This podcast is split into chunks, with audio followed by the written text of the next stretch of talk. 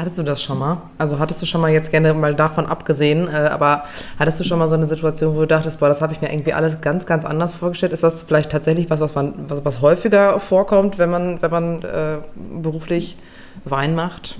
Die, die Gärung an sich, die ist schon manchmal so, dass ein Fass nicht genau dahin geht, wo du das willst. Aber mhm. wenn das alles halbwegs in der Richtung ist, dann ist das okay jetzt ein Tank, der mal komplett äh, eskaliert ist, sage ich jetzt mal, hatte ich noch keinen, der irgendwelche Fehltöne hatte, mhm. den ich jetzt ins Kanal kippen musste. Oh ähm, aber generell ist Wein machen oder Winzer sein immer mit Kompromissen arbeiten, jeden Tag auf Gegebenheiten reagieren, weil halt einfach äh, Wetter der zentrale Baustein ist und jedes Jahr ist anders. Der Gaumen wird von reich strukturierten Duftstoffen gestreichelt. Dieser Wein besticht mit Eine Flasche Wein, ein Winzer und zweimal okay viel Ahnung. Tief ins Glas. Der Podcast mit dem Wein. Ein Podcast für alle Weinfans, egal ob neu dabei oder im Barrik geboren. Herzlich willkommen zu einer neuen Folge Tief ins Glas, der Podcast mit dem Wein. Ähm, wir sind, wie so häufig, nicht alleine, denn wir machen keinen Wein. Es wäre wirklich schade, wenn wir ganz alleine hier wären, wenn wir nichts zu trinken. Trinken können wir den, aber äh, wir können ihn noch nicht produzieren. Das ist noch, noch nicht unsere Kernkompetenz leider. Ich wollte gerade sagen, noch ist ein bisschen hochgegriffen, glaube ich. Aber gut. Ähm, aber uns digital gegenüber sitzt Gerrit Walter und erklär doch mal, wer bist du und was kannst du, Gerrit? Hallo ihr Lieben, ja, hier ist Gerrit. Gerrit, Gerrit Walter von der Mosel. Ich führe ein kleines handwerkliches Familienweingut an der Terrassenmosel. Wir kümmern uns so ein bisschen um Riesling und ja, versuchen elegante, feine Weißweine auf die Flasche zu bringen, die euch alle begeistern.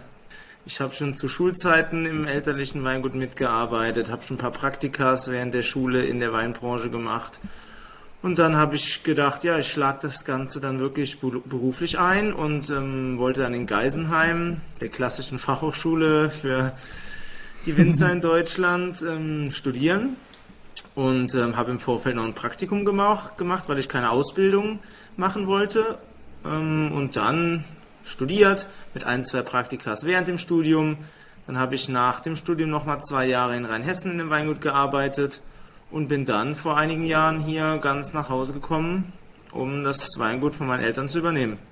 Wir sind ja ein bisschen verliebt in diesen, in diesen Weinstudiengang, seit wir gehört haben, dass man da mhm. trinken darf. In, in Uniseminaren sind wir vollkommen geflasht und davon überzeugt, dass wir möglicherweise das Falsche studiert haben.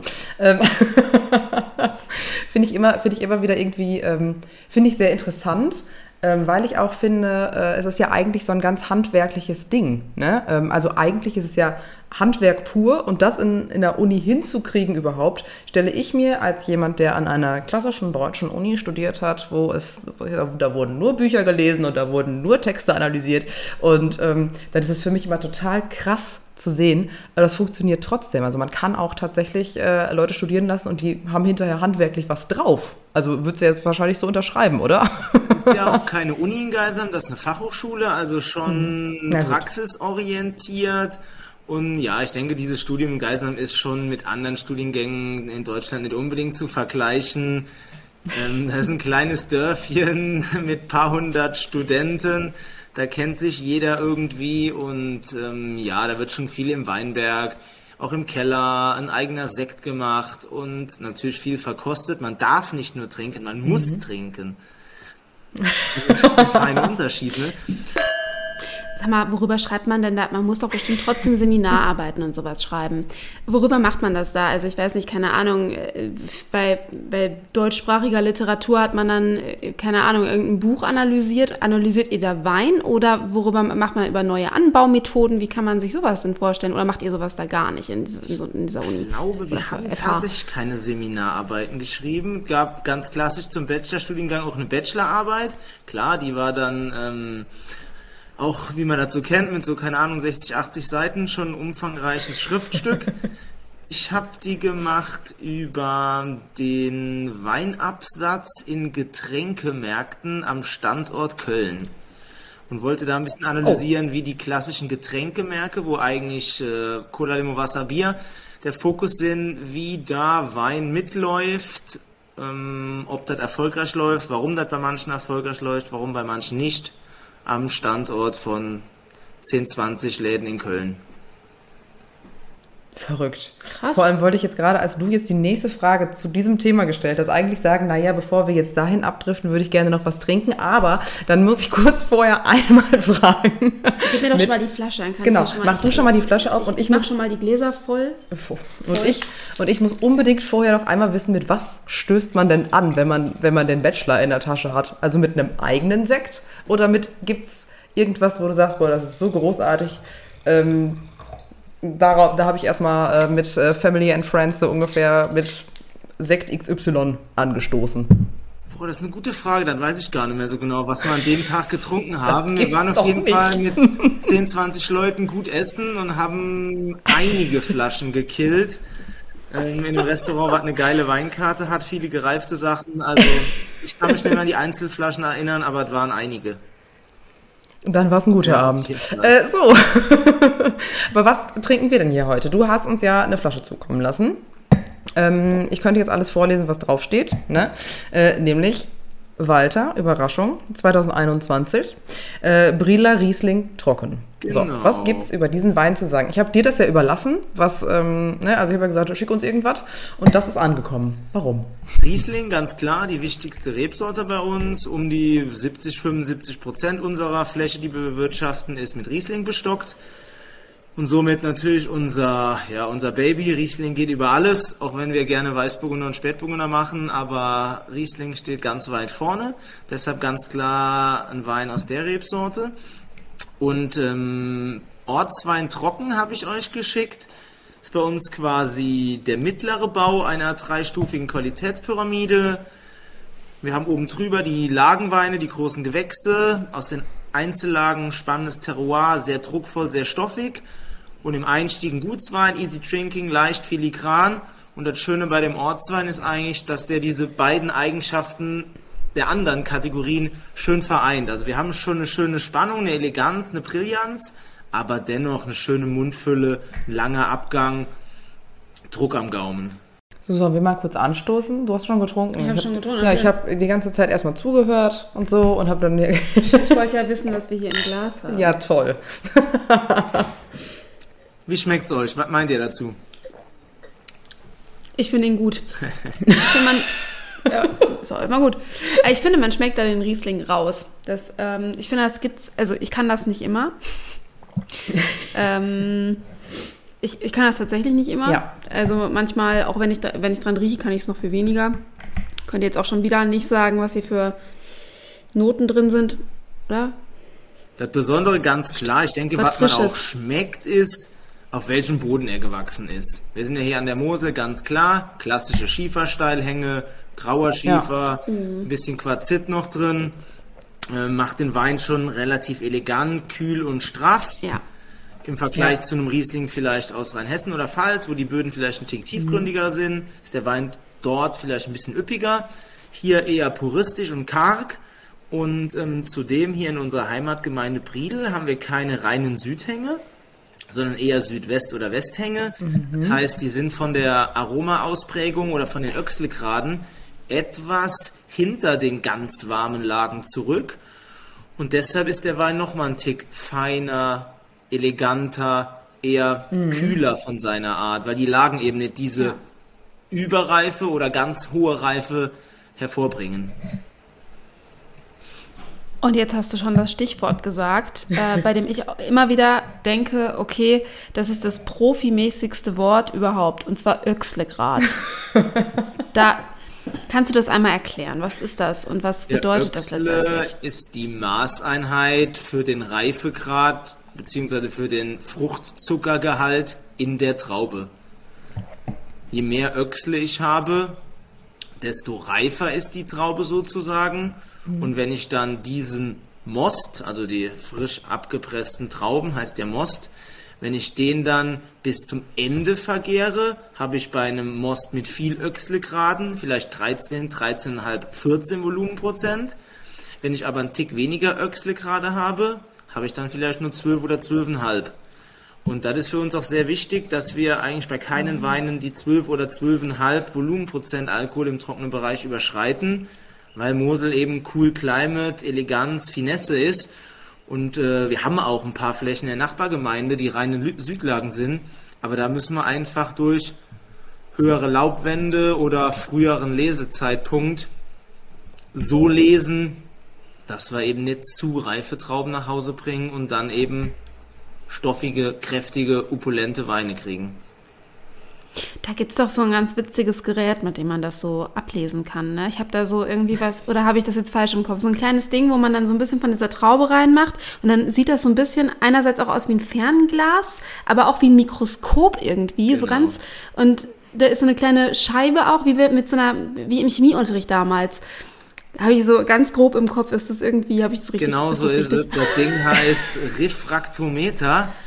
Und du machst einfach eine, einen Tropfen von der Beere drauf und guckst dann mit dem Ding ins Licht und je nachdem, wie viel Zucker in der Beere ist, ist die Lichtbrechung anders und da ist dann eine Skala und die kannst du dann ablesen.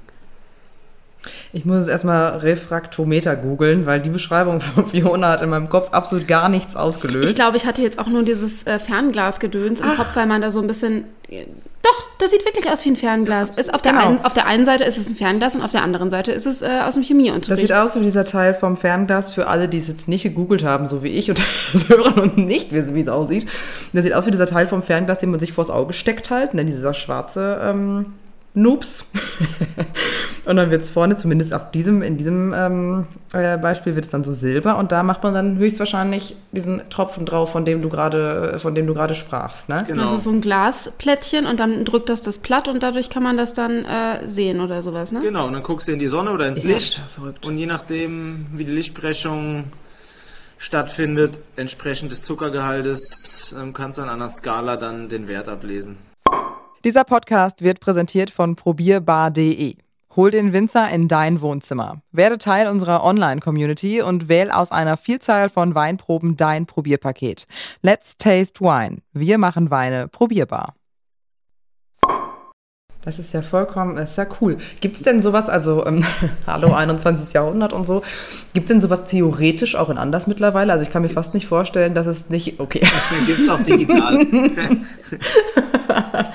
Aber wenn man richtiger mal, Winzer sein möchte. Öchsle-Grad messen ist nur ein Teil, um einen Lesezeitpunkt mhm. zu besti bestimmen. Ja. Wir müssen schauen, wie ist der Gesundheitszustand der Beeren, weil wir mhm. eben nur kerngesunde Trauben verarbeiten wollen, weil wir vor der Gärung und vor der Pressen eine Maischestandzeit machen. Das heißt, die ja. Beeren kommen aus dem Weinberg nach Hause ins Weingut, werden in eine Mühle gekippt mit zwei Walzen. Mhm. Es wird ein bisschen Flüssigkeit frei. Dann fällt das Ganze, die Maische, wieder in eine Bütte rein und dann bleibt das Ganze eine gewisse Zeit noch stehen. Und der frei gewordene Saft laugt ein bisschen Phenole, Geschmack, Inhaltsstoffe aus der Schale raus, weil da relativ viel drin sitzt. Und dann kommt das Ganze erst auf die Presse. Und wenn wir jetzt volles befallenes Lesegut haben, wird natürlich auch der faule Geschmack rausgelaugt. Das mhm. heißt, ein mhm. wichtiger Zeitpunkt für eine Lesefestlegung ist eben der Gesundheitszustand der Beeren. Zudem auch der Geschmack. Ähm, also es sind viele Faktoren, die man sich mhm. einfach anschauen muss, um zu gucken, okay, morgen lesen wir den Weinberg, den oder den. Und in welchem, äh, also wie, ich, also ich kann mir das bis jetzt immer nur so halb vorstellen.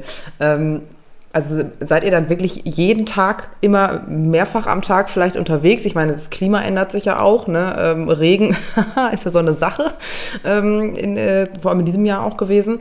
Ähm, ist das, ist das so, dass ihr dann mehrfach am Tag losgeht und, ähm, und da von oben nach unten euch einmal durcharbeitet äh, und sagt, okay, wir haben jetzt noch zwei Tage oder, oder wie kann ich mir das vorstellen? Also wann, ähm, wie, wie läuft das so ab, wenn man diesen Lesezeitpunkt herausfinden möchte?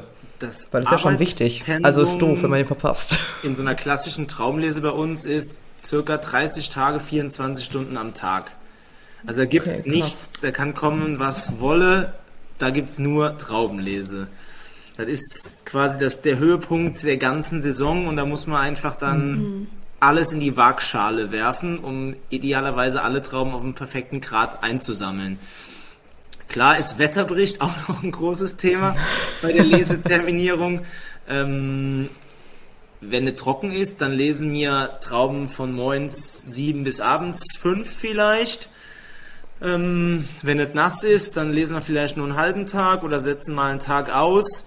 Ähm, aber das ist ja dann nicht nur die Trauben zu lesen, sondern ist ja dann auch die ganze Verarbeitung im Kälterhaus mhm. und im Gärkeller.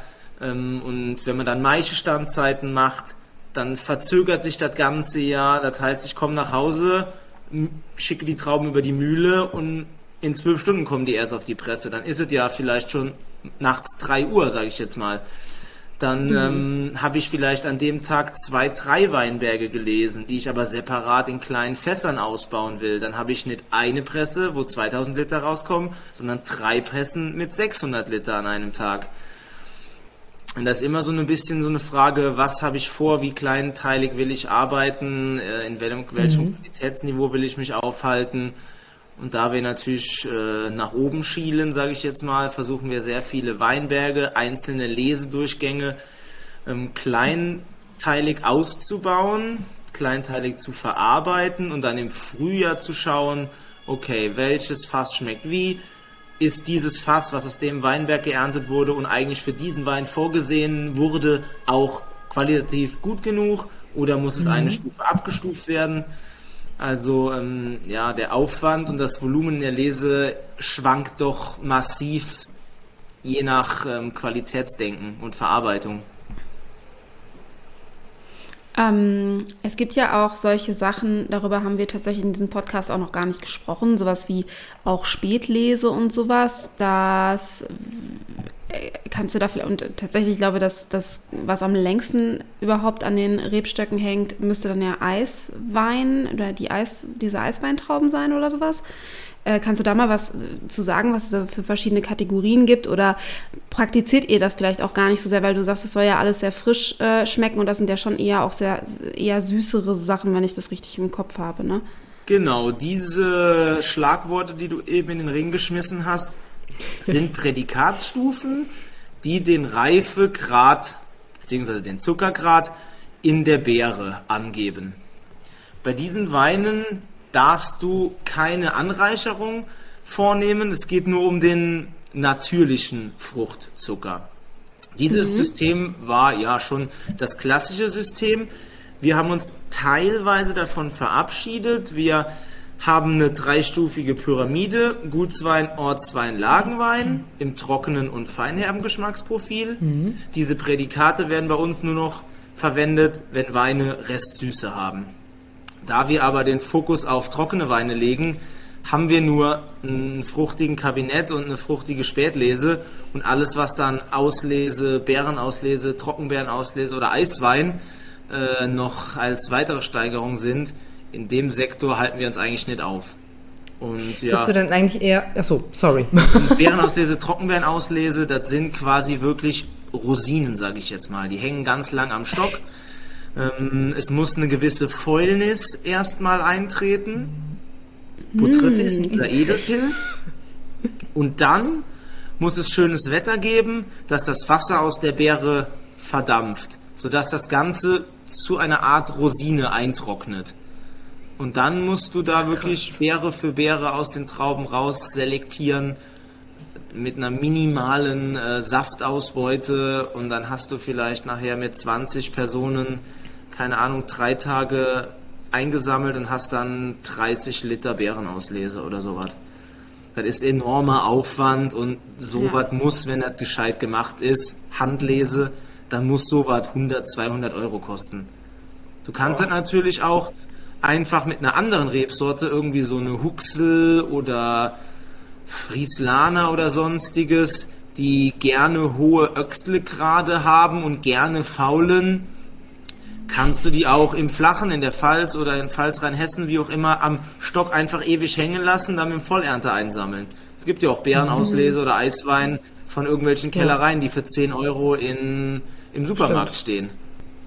Aber so ein, so ein Eiswein zum Beispiel, da habe ich jetzt, weil ihr jetzt gerade auch nochmal über Klima und Wetter und so äh, spracht und währenddessen kam mir irgendwie so der Gedanke, das muss doch total schwierig. Ich meine, da müssen doch die Beeren einmal gefroren gewesen sein, damit man den so verkaufen darf, ne? Und genau. also das, das äh, müsste man ja vielleicht bis in den nächsten März kommendes Jahr abwarten oder in manchen Jahren gibt es gar keinen Schnee und dann hast du da irgendwie die paar Trauben, bei denen man sich gedacht hat, ey komm, das könnte jetzt eine, ein toller Eiswein werden irgendwie ja eigentlich für die Tonne produziert. Absolut. Du musst die Trauben lange hängen lassen, bis es äh, minus 7 Grad ist und dann darfst du die ernten. Vor 20, 30 Jahren, wo das Wetter einfach ein anderes war, dann hast du bis in den November normal gelesen und dann hast du zwei Wochen später den Frost gehabt und hast dann die Trauben für den Eiswein eingesammelt. Da war das relativ easy. Aber mittlerweile mhm. liest du schon vier Wochen früher, bis irgendwie vielleicht Mitte Oktober schon fertig und dann friert es irgendwann im Januar mal, dann sind da schon drei Monate 400 Liter Regen drüber gegangen. Mhm. Ja, das ist dann ähm, keine ideale Traubenqualität, die, die mhm. dann noch für den Eiswein da hängen. In manchen Jahren wird es gar nichts mehr, irgendwann sind die Trauben so faul und so schlecht, dass dann einfach sagst, okay, das hier ist nichts geworden. Ähm, aber im großen Stil macht das meiner Meinung nach eh kein Privatweingut. Ja ähm, das trifft doch eher in den Jahren ein, wenn die Trauben noch sehr gesund sind, wenn wir ein bisschen später mit der Lese dran sind und vielleicht, wenn man sagt, komm, ich habe den Keller schon voll, ich habe alles, was ich brauche, lass da die drei Zeilen hängen. Wenn es was wird, dann holen wir sie mit, wenn nicht, ist auch egal. Ähm, du hast ja eben auch äh, davon gesprochen, dass ihr gerne Weißweine habt, hast auch also Riesling natürlich an vorderster Front und hast auch von den helleren Burgundersorten äh, gesprochen. Bedeutet das, dass ihr gar keine roten, ähm, gar keinen Rotwein produziert oder das nur sehr wenig? Doch, wir machen auch ein ganz bisschen Rotwein aus der Rebsorte Spätburgunder äh, und dazu noch ein Spätburgunder Rosé. Das okay. ist, ähm, was es aus der Rebsorte Spätburgunder gibt, aber Fokus ist absolut weiß und äh, ich habe auch ehrlich gesagt kein Interesse an weiteren Rebsorten, weil die drei super funktionieren auf dem Boden, auf dem kühlen Klima und das sind für mich eigentlich die Rebsorten, die ich hier in dem Terroir abbilden will. Tatsächlich wollte ich genau das nämlich äh, vorhin fragen, als, du, äh, als wir über Eisweine und sowas sprachen. Ähm, ich stelle mir jetzt vor, wenn ich in, äh, wenn ich in ein, ein bestehendes Weingut einsteige, dann kann ich ja jetzt nicht, also natürlich könnte ich von Grund auf alles ändern und sagen, nee, wir machen jetzt hier erstmal alles komplett anders. Das sehe ich überhaupt nicht ein, dass das hier so weiterläuft wie die letzten, was weiß ich, wie vielen Jahre. Ähm, äh, also würdest du schon sagen, das macht dir, das macht, das kannst du jetzt natürlich nicht Nein sagen auf die Frage, das macht dir so auch Spaß, aber du weißt, wie ich das meine. Also, hast du schon mal so, denkt man vielleicht, wenn man so frisch so einen Abschluss in der Tasche hat, dann denkt man sich vielleicht erstmal so, boah, ich mache jetzt aber alles anders. Tabula rasa auf dem Weinberg, alles, alles muss raus. Nein, aber vielleicht erstmal also, so ein paar, paar Sachen vielleicht umkrempeln oder mal andere Sachen genau. aus, andere Rebsorten ausprobieren. Wobei du ja eben auch schon gesagt hast, dass du viele Praktika gemacht hast. Äh, vielleicht hast du da ja schon die ein oder andere Erfahrung gemacht. Wie, wie war das bei dir? Ja, es gibt natürlich viele Inputs, die man einfach auf seinem Weg äh, mitnimmt, sei es Praktika, sei es mhm. Studium, sei es Kontakt mit anderen Winzern. Da kriegt man natürlich schon viele Sachen um die Ohren. Und dann muss man für sich selber ein bisschen kanalisieren, was davon könnte vielleicht was für mich, mhm. für uns, für die Region, für die Böden sein. Will ich das mal ausprobieren oder was lasse ich lieber den anderen und bleib bei meinem Stiefel, sage ich jetzt mal. Ähm, Rebsorten, klar, kann man Rebsorten ändern. Ich habe jetzt eher welche noch entfernt wieder zugeholt, mhm. ähm, um einfach das Profil zu schärfen so eine Umstellung von Rebsorten ist ja auch ein langer Prozess. Du kannst ja nicht sagen, mhm. okay, wie beim Bauer, ich mache jetzt hier Möhren auf den Acker und sechs Wochen später ernte ich die. Das dauert ja alles viele Jahre, bis du da die ersten Erträge erntest. Bis du geile Trauben erntest, dauert das nochmal viel länger. Also da musst du wenigstens mal 15 Jahre warten bis oder 20 Jahre, bis du kleine Beeren und mega gute Aromatik einsammelst. Also so eine Umstellung von Rebsorten, ja, muss man sich dreimal überlegen. Mhm. Aber sonst gibt es natürlich viele kleine, kleine Schrauben, die sich hinter so einer Flasche Wein verbirgen, ob Spontangärung, ob Maischestandzeit, ob äh, Entblättern, ob, ob äh, Begrünung, ob äh, Verzicht auf Herbizide und so weiter. Also schon einige mhm. Sachen, die wir da aufgearbeitet haben in den letzten ja, zehn Jahren, auch schon während dem Studium und während Praktikas. Das ist ja parallel hier gelaufen schon. Ähm, um mal nochmal auf diesen Riesling zurückzukommen, den wir hier gerade trinken. Wir äh, versuchen immer ein bisschen den Leuten quasi näher zu bringen, was das für ein Wein ist. Ähm, ich habe jetzt, äh, wir haben gerade am, äh, am Wochenende tatsächlich mit jemandem gesprochen und jetzt werde ich das für immer als Beispiel nehmen, der uns sagte, als Winzer versuche ich das in die Flasche zu bringen, was der Weinberg sagen möchte. So, das heißt, so ein Stück weit hat ja irgendwie dann offensichtlich dieser Weinberg eine Persönlichkeit. Und wir haben uns immer versucht zu sagen, ey, ähm, was für, eine, was für eine Person würde in dieser Flasche stecken. Also wenn du jetzt auf eine Party gehen würdest und du würdest diesen Wein als Person mitnehmen, was wäre das für ein Mensch? Wäre das so, äh, es gibt ja Leute, die kommen mit jedem klar, ähm, die sprechen, die quatschen direkt jeden an und sind auch direkt Mittelpunkt der Party. Es sind andere, die stellen sich lieber eher in die Ecke und warten darauf, dass die die Kenner quasi vorbeikommen und mit, und mit denen ein Gespräch führen oder sowas. Was würdest du sagen? Was wäre das, was wäre das für eine Partybegleitung? Also der Wein ist auf jeden Fall nicht Everybody's Darling. Das mhm. versuchen wir bei keinem Wein zu machen, ähm, weil halt eben die Natur ein großes Thema ist und das heißt eben, jeder Jahrgang schmeckt anders. Wir bügeln nicht jeden Wein glatt. Der eine ist ein bisschen saurer, der andere ein bisschen milder. Also der Wein soll und muss Ecken und Kanten haben. Mhm. Ähm, und ist auch schon, ich sag mal hier diese Ortsweinqualität, schon ein bisschen, ja, nicht schwierig zu verstehen, aber man muss sich erstmal reintrinken. Er hat schon ein bisschen Kanten, die Mineralität ist schon präsent. Er hat, denke ich, eine schöne Balance zwischen Frucht und Würze. Ähm, ja, als Person laut. laut ist er jetzt vielleicht nicht. Er ist eher ein, vielleicht ein zurückhaltender Typ, aber wenn man ihn dann kennt, dann ist es ein verrückter Vogel. das hört sich erstmal nicht so unsympathisch an, finde ich. ich muss auch sagen, ich schmecke jetzt beim zweiten Glas, ähm, also wir haben uns gerade äh, Glas Nummer zwei einmal eingeschenkt und ähm, ich finde, da schmeckt man echt nochmal diese Minera Mineralität und auch diese Würzigkeit und sowas. Also ich schmecke es jetzt gerade schon mal ein bisschen besser raus. Ich glaube, das ist auch ein Wein, in dem man, da muss man vielleicht erstmal so ein Glas getrunken haben und sich erstmal drauf einlassen und äh, also Absolut. Der Wein kann auch gut Luft vertragen. Durch den Ausbau ja. bei uns, das heißt Maische Standzeit, ähm, Sedimentation ohne Schönungsmittel, Spontangärung, längeres Hefelager, sind die Weine auch von ihrer Machart gemacht, um auch länger zu trinken. Und so eine Flasche, wenn die halb voll ist, kannst du locker eine Woche im Kühlschrank vergessen. Dann ist die nicht kaputt, sondern hat eher Luft bekommen und zeigt noch mehr Aromatik. Also das sind jetzt keine Weine, die man äh, morgen trinkt vom neuen Jahrgang und übermorgen schon am besten getrunken sind, weil sie dann schon fertig sind. Also ja. die brauchen schon ein bisschen, haben dafür aber dann auch Langläuferpotenzial. Ähm, es kommt irgendwie immer wieder vor, dass, also bei uns war es zum Beispiel auch so, dass wir früher absolut keinen Riesling getrunken haben. Also wirklich, äh, wir mochten das wirklich gar nicht. Es, das war für uns, äh, wir, wir, brauchten früher. Vor anderthalb Jahren. Vor anderthalb Jahren, früher, damals, als die Krokusse noch blühten. Ähm, nein, aber ähm, also hat, ist, wir haben da schon ein bisschen ich sage jetzt mal, Weinerfahrung für gebraucht sozusagen. Und ich höre das auch immer mal wieder in irgendwelchen Gesprächen, wenn es dann um Wein geht oder so, dass viele Leute sagen, ah nee, Riesling, oh, weiß jetzt nicht. Und andere aber total verliebt sind quasi, ne? Und nichts anderes kaufen würden als jemals, äh, als jemals Riesling quasi. Ähm, beobachtest du das auch? Und wenn ja, äh, gibt es da eine Erklärung äh, für dich? Würdest du sagen, Grauburgunder, Weißburgunder, naja, steht in jedem Restaurant auf der Karte, trinkt irgendwie jeder und ist ver vergleichsweise vielleicht nicht so, ähm, äh, nicht so komplex oder irgendwie sowas? Also kannst du das irgendwie erklären, dass das, dass das so ist? Ja, Riesling ist meiner Meinung nach schon die Königin der weißen Rebsorten, weil sie halt eben besonders gut Herkunft, Boden, Klima transportieren kann ein Grauburgunder bespitzt formuliert schmeckt immer ähnlich. Bisschen Frucht, mhm. bisschen äh, mild, mittlerer Körper, unkompliziert, wenig Ecken, wenig Kanten. Deshalb ist er ja auch so erfolgreich, weil der viele Normaltrinker einfach abholt, die einfach ein leckeres Gläschen Wein haben wollen, ohne, Schwiel, ohne viel Ecken und Kanten.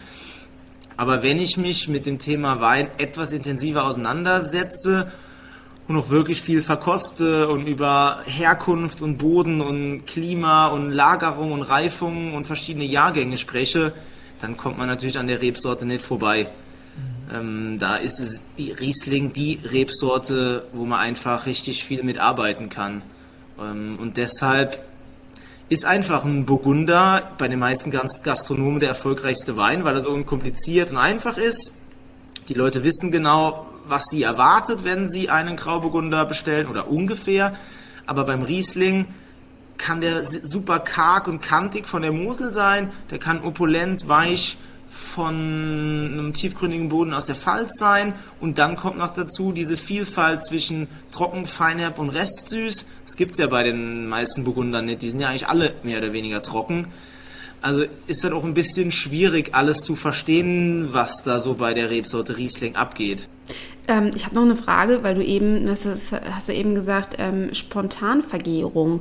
Kann, kannst du da einmal erklären, was das ist und was, äh, wie sich das auf den Wein auswirkt? Also du kannst verschiedene Methoden anwenden, um den Traubensaft oder den Traubenmost, den du nach dem Pressen hast, in fertigen Wein zu überführen. Du kannst einfach den Traubensaft in einen Tank reingeben und warten, bis irgendwann die alkoholische Gärung selber beginnt, was du vielleicht bei einem Holzfass für eine Hefeflora in den Poren hast oder was einfach an Hefezellen auf den Trauben in deinem Weinberg wächst.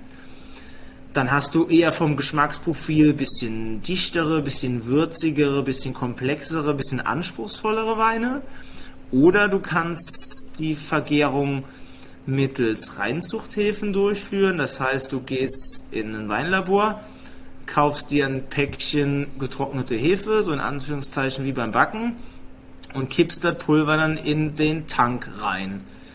Und dann beginnt die Hefe da zu arbeiten und macht dann so den Zucker weg und es wird Alkohol produziert. Du kannst da, ich sag mal, aus einem ganz, ganz breiten ja, Regal schöpfen.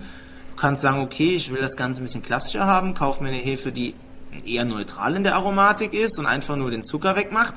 Oder du kannst auch sagen, ich will super blumige, wilde, oder Moste, die nach ganz krass Banane schmecken oder keine Ahnung was und kannst dir dann da das Päckchen deines Vertrauens kaufen und dann oben rein leeren und dann hoffen, dass das dann genauso schmeckt, wie auf, der, auf dem Beipackzettel draufsteht.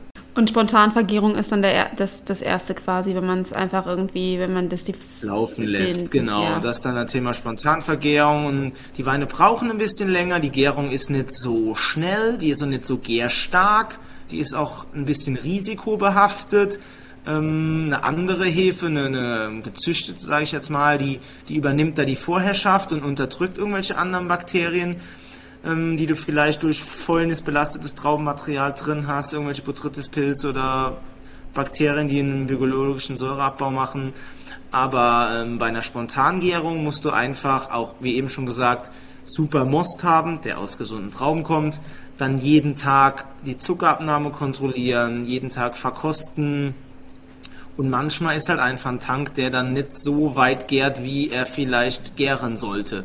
Da musst du den dann irgendwie entweder sind die anderen alle so trocken und du kannst den dennoch verarbeiten, weil du immer noch in einem Niveau rauskommst, wo das noch passt für dich, oder du musst dann halt da einen feinherben Wein draus machen, oder ähm, ja, da kommt dann manchmal ein Tank, der einfach nicht so will, wie du willst. Hattest du das schon mal? Also hattest du schon mal jetzt gerne mal davon abgesehen, äh, aber hattest du schon mal so eine Situation, wo du dachtest, boah, das habe ich mir irgendwie alles ganz, ganz anders vorgestellt? Ist das vielleicht tatsächlich was, was man, was, was häufiger vorkommt, wenn man, wenn man äh, beruflich Wein macht? Die, die Gärung an sich, die ist schon manchmal so, dass ein Fass nicht genau dahin geht, wo du das willst. Aber mhm. wenn das alles halbwegs in der Richtung ist, dann ist das okay. jetzt einen Tank, der mal komplett äh, eskaliert ist, sage ich jetzt mal, hatte ich noch keinen, der irgendwelche Fehltöne hatte, mhm. den ich jetzt ins Kanal kippen musste. Oh ähm, aber generell ist Wein machen oder Winzer sein immer mit Kompromissen arbeiten, jeden Tag auf Gegebenheiten reagieren, weil halt einfach äh, Wetter der zentrale Baustein ist und jedes Jahr ist anders. Ob es äh, Spätfröste sind, ob es äh, Pilzkrankheiten im Sommer sind oder wie halt die Lese verläuft mit viel Regen, mit wenig Regen, früh, spät. Ähm, ja, du musst jedes Mal, jedes Jahr, jeden Tag irgendwie auf deine Situation Lösungen finden. Stelle ich mir manchmal ein bisschen frustrierend vor, ehrlich gesagt. Also, das ist bestimmt auch toll, weil es ist ja, äh, es ist ja super oft gerade in handwerklichen Berufen so, dass man, äh, dass man denkt, okay, es spielt so krass viel mit rein, was man alles auf dem Schirm haben muss und dann kommt so was Blödes wie der Klimawandel und auf einmal denkt man, muss man wieder vielleicht ein bisschen anders denken und sagen, okay, es kann jetzt sein, dass es dieses Jahr so und so ist und dass ich möglicherweise ähm, bewässern muss ohne Ende, weil hier einfach kein Regen runterkommt und so. Und das irgendwie einen nochmal vor ganz andere Aufgaben stellt. Also ähm, ich glaube, es ist schon, ist auch bestimmt manchmal schon so ein bisschen, dass man denkt, ah, es wäre jetzt wirklich einfacher, wenn ich ähm, Butter herstellen würde oder so. Auf jeden Fall. Das ist, macht Spaß und ist super lustig und ist vielseitig und 99% der Zeit ist das cool, mit Herausforderungen klarzukommen. Aber wenn es dann einfach eine Woche vor der Traubenlese hagelt und 200.000 Euro in 10 Minuten in der ja. Luft zergehen, dann wird es manchmal doch, ähm, dann kippt manchmal die Stimmung. Ja, das verstehe ich. Da geht es ja ein bisschen ärgerlich. Um, in Anführungszeichen Existenzen. Da ja, hast klar. du das Jahr gearbeitet.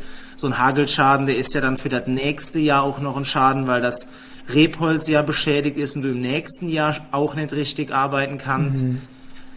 Das ist dann schon, jo. Hei, hei, hei. Crazy.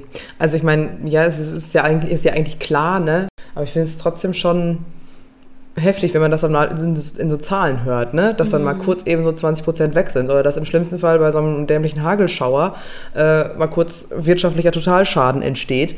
Das finde ich schon krass. Also ähm, das finde ich schon, ja, das finde ich schon deutlich. Ja, das ist schon, das ist schon echt heftig. Also ja, zum Glück passiert das natürlich nicht jedes ja. Jahr. Aber hier mal ein Hagel oder da mal ein Spätfrost mhm. oder hier mal ein bisschen Pilzkrankheiten und da und da, das hast du eigentlich jedes mhm. Jahr wenn das irgendwie in einem gewissen Maße auf, keine Ahnung, 5% deiner Flächen ist und da ein bisschen vorkommt, dann ist das in Anführungszeichen egal. Das ist einfach so, das gehört dazu. Ähm, die Erträge schwanken einfach von Jahr zu Jahr. Das ist nicht kontinuierlich und auch nicht planbar. Das ist ganz normal. Da regt man sich mehr oder weniger nicht drüber auf. Das gehört dazu. Dieser Podcast wird präsentiert von probierbar.de. Hol den Winzer in dein Wohnzimmer. Werde Teil unserer Online-Community und wähl aus einer Vielzahl von Weinproben dein Probierpaket. Let's taste wine. Wir machen Weine probierbar. Gerrit, Vielen, vielen Dank für deine Zeit. Ich fand das super interessant. Ja. Ähm, auch wenn ich ein bisschen traurig bin, dass wir jetzt nicht wissen, auch mit was du auf deinen äh, Abschluss angestoßen hast. Aber das ist okay. Also äh, es wird Riesling gewesen sein und Schaumwein. Shampoos oder deutscher so. Sekt auf jeden Fall. Ich bin ein riesiger Schaumweintrinker. Und ja, Riesling werden 99% der Flaschen gewesen sein. Vielleicht eine Spätburgunder und das war's.